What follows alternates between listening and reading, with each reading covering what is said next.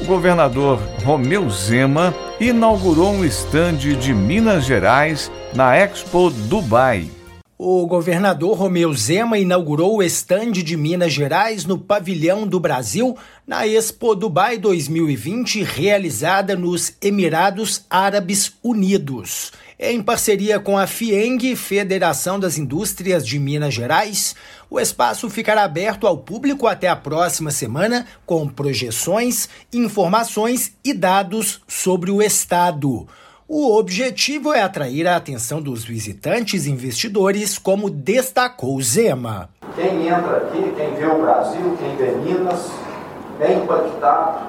Se um dia tiver de viajar, vai pensar, vai lembrar do nosso país, do nosso Estado.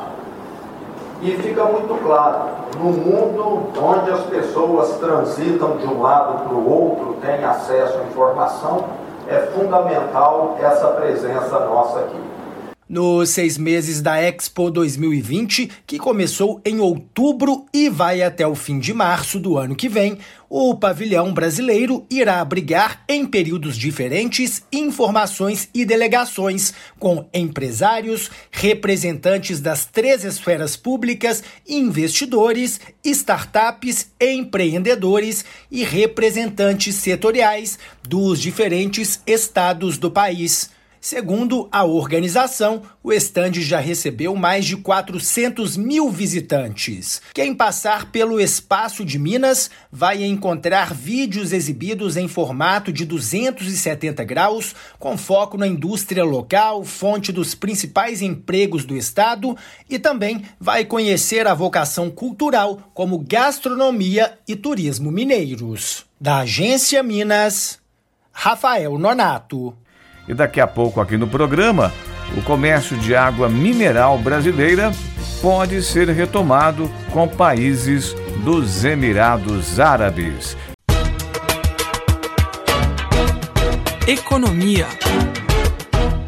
A presença da comitiva do governo mineiro, FIENG e CDL na Expo Dubai vai permitir o aumento das relações internacionais de Minas e aumentar a participação do Estado em negócios com países árabes.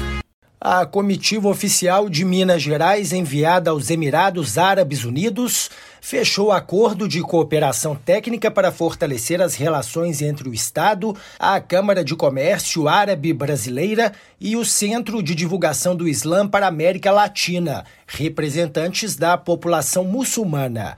A parceria foi firmada em Dubai, com a presença do governador Romeu Zema, que integra a missão oficial para buscar investimentos no mercado árabe. Também aderiram ao acordo a Federação das Indústrias do Estado de Minas Gerais, FIENG, a Câmara de Dirigentes Logistas de Belo Horizonte, CDLBH, além da Secretaria de Desenvolvimento Econômico, pasta que representa o governo mineiro. O objetivo é aumentar o número de empresas instaladas em Minas Gerais aptas a chegar a países muçulmanos que consomem apenas produtos feitos dentro das normas estabelecidas pela religião e que, portanto, podem ser consumidos por essa parcela da população. O acordo de cooperação técnica teve a participação direta da firma que certifica que o produto exportado por determinada empresa, seja ele um alimento, fármaco ou qualquer outro, cumpre os requisitos exigidos pela lei islâmica. Na avaliação do governador Romeu Zema, o acordo permitirá um aumento da participação de Minas Gerais nesse mercado, que corresponde a quase 2 bilhões de pessoas em todo o mundo. Temos uma grande oportunidade de estreitar os laços com as nações muçulmanas, que são nossos irmãos. Eu, pela minha profissão de comerciante, que eu sempre fui antes de me tornar governador, sei que estreitar laços é ótimo e isso nunca é demais. Isso só traz aprendizado, só enobrece o ser humano. Então, Minas Gerais juntamente com o CDL, juntamente com a FIENC, tem o maior interesse de nos tornarmos um dos principais parceiros no Brasil da comunidade islâmica.